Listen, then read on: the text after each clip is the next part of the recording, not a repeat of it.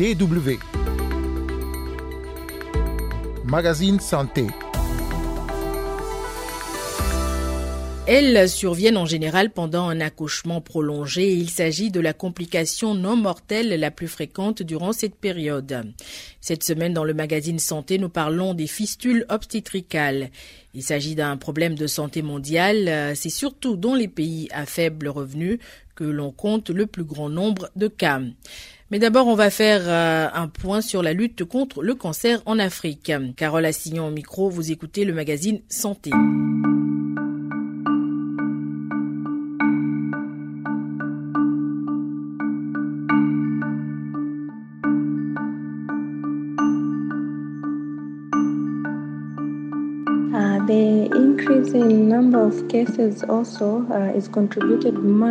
L'augmentation du nombre de cas est également due en grande partie au comportement à risque, comme avoir des partenaires sexuels multiples.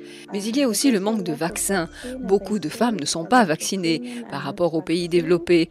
Et également le manque d'éducation sanitaire, y compris le dépistage.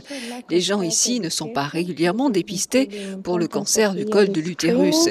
So people here are not screened regularly uh, for the cervical cancer. Liliane Gasper est interne en médecine dans le service de cancérologie du centre médical de Moshi en Tanzanie. Elle reçoit de plus en plus de gens en consultation, des patients qui souvent ne savent pas grand-chose sur le cancer. Les patients ne viennent donc à l'hôpital que s'ils présentent des symptômes. Alors, lorsqu'ils se présentent à l'hôpital, la maladie est déjà à un stade avancé. Liliane Casper se rend donc également dans les villages avec des travailleurs communautaires pour informer les gens sur la maladie et les méthodes de détection précoce. Elle apprend aux femmes comment palper leurs seins, les examine et vaccine les jeunes filles contre le cancer du col de l'utérus. Mais le cancer du col de l'utérus n'est qu'une forme de cancer parmi d'autres. Oliver Henke est oncologue, il explique. On estime qu'environ 30% de tous les cas de cancer en Afrique subsaharienne sont causés de manière concomitante par des infections. L'exemple classique, le sarcome de Kaposi, qui survient avec l'infection par le VIH ou le taux élevé de cancer du col de l'utérus, qui est causé par le virus du papillome humain. Et c'est tout à fait différent des entités cancéreuses que nous voyons ici en Allemagne ou en Europe, où nous sommes plus préoccupés par le cancer du col et du poumon.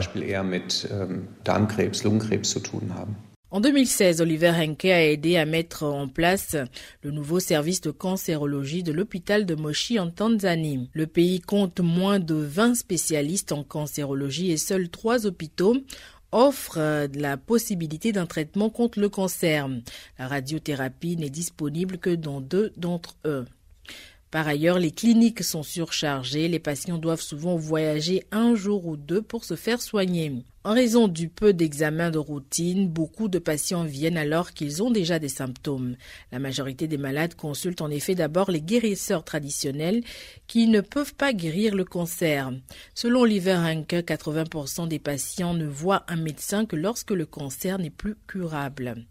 Selon l'Organisation mondiale de la santé, les cas de cancer dans le monde vont presque doubler entre 2018 et 2040, en raison notamment de l'augmentation de la population mondiale et de l'espérance de vie. Les changements de mode de vie tels que l'urbanisation, diverses formes de pollution, une consommation accrue de tabac et d'alcool et une alimentation riche en viande, en sucre et en aliments transformés ont également augmenté le risque.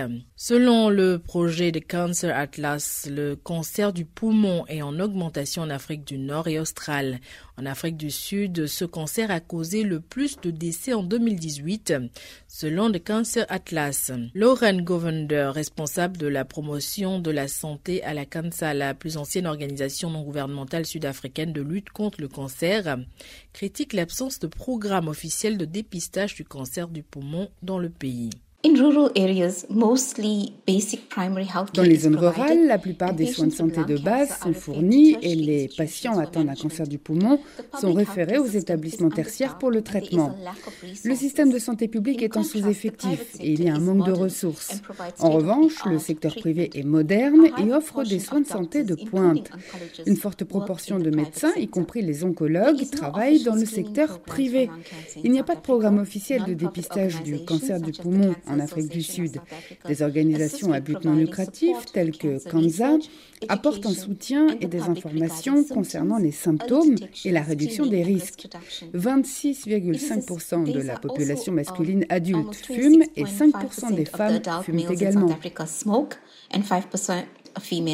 Um, Selon Lorraine Govender, bien que l'Afrique du Sud soit considérée comme un pays à revenus intermédiaires, il existe d'énormes inégalités dans le traitement du cancer. Il n'existe actuellement qu'une assurance maladie privée échelonnée en fonction des cotisations. Une assurance maladie publique est en cours de discussion. Les patients les plus pauvres sont donc désavantagés. DW vous écoutez le magazine Santé sur la DW. On va parler à présent des fistules obstétricales, ces lésions graves susceptibles de subvenir lors d'un accouchement. Il s'agit d'une perforation entre le vagin et la vessie ou le rectum due à un arrêt prolongé du travail en l'absence de soins obstétricaux. Elle provoque une fuite d'urine et ou de matière fécale par le vagin et entraîne à plus long terme des problèmes médicaux chroniques. Les femmes qui en souffrent sont souvent condamnées à la dépression, à l'isolement social et à une aggravation de la pauvreté car elles ne peuvent mener aucune activité. En Centrafrique, les femmes souffrant de fistules obstétricales sont prises en charge par le projet Nengo, qui veut dire dignité. Jean-Fernand Coina, notre correspondant sur place, leur a rendu visite. Son reportage. Nous sommes à l'hôpital de l'amitié. Ici, des patientes comme Mariam Nambozvina souffrant de fistules obstétricales sont prises en charge. Mariam raconte. J'étais enceinte et la phase de travail a duré deux jours. J'habitais dans un village loin de Berberati. Jusqu'à ce qu'on me fasse l'opération chirurgicale, l'enfant était déjà mort. C'est après cet accouchement difficile que j'ai eu une fistule obstétricale. Pour éviter que les femmes, surtout celles qui vivent au sein des communautés rurales, meurent en voulant donner la vie, les autorités sanitaires mettent l'accent sur les consultations prénatales. À l'hôpital de l'amitié, les cas de fistule obstétricale ne sont pas rares. Le docteur Roch Mbetit Degana est gynécologue obstétricien. La fistule obstétricale, c'est une communication anormale qui se crée entre la vessie et le vagin ou entre le rectum et le vagin ou entre l'urétère et le vagin. Cette euh, communication anormale est liée à la suite d'un accouchement ou d'une intervention chirurgicale dans le cas de césarienne ou dans le cas d'une hystérectomie. Si la prise en charge des patientes en ville est plutôt efficace, les défis restent importants en province où les centres de santé sont mal équipés. Difficile dans ce contexte de traiter les complications comme les fistules obstétricales. Dr Roch Mbeti Degana. Après généralement un accouchement laborieux, un accouchement difficile qu'une femme a subi, l'accouchement a tellement traîné la tête de l'enfant en, descendant s'est coincée contre la vessie et a appuyé la vessie au niveau des, os du bassin et ça a traîné quelque temps. À ce niveau-là, il n'y a plus de vascularisation. Donc la, la, vascularisation est coupée, la zone est devenue dévitalisée, c'est-à-dire il n'y a plus de veines qui alimentent. Quelque temps après, on va voir l'urine qui commence à sortir. Et quand vous voyez ce genre de choses, c'est quand la taille de la femme est petite, c'est-à-dire les femmes de petite taille avec le bassin généralement rétréci. Ou on peut même avoir avec une femme de taille normale avec un gros fœtus qui descend difficilement. Ou on peut trouver ça chez une femme avec bassin normal mais avec un accouchement mal conduit. Le docteur Roch Mbetit Degana alerte aussi sur l'âge, la maturité de la femme. Oui, parce que si le rapport est très précoce avec une femme qui n'a pas encore atteint la maturité au niveau des os, ça, on peut dire que ça c'est oui parce que avec la petite taille, l'âge qui est immature, le bassin immature, peut nous mettre, si la femme tombe enceinte très jeune, on peut nous mettre dans cette situation.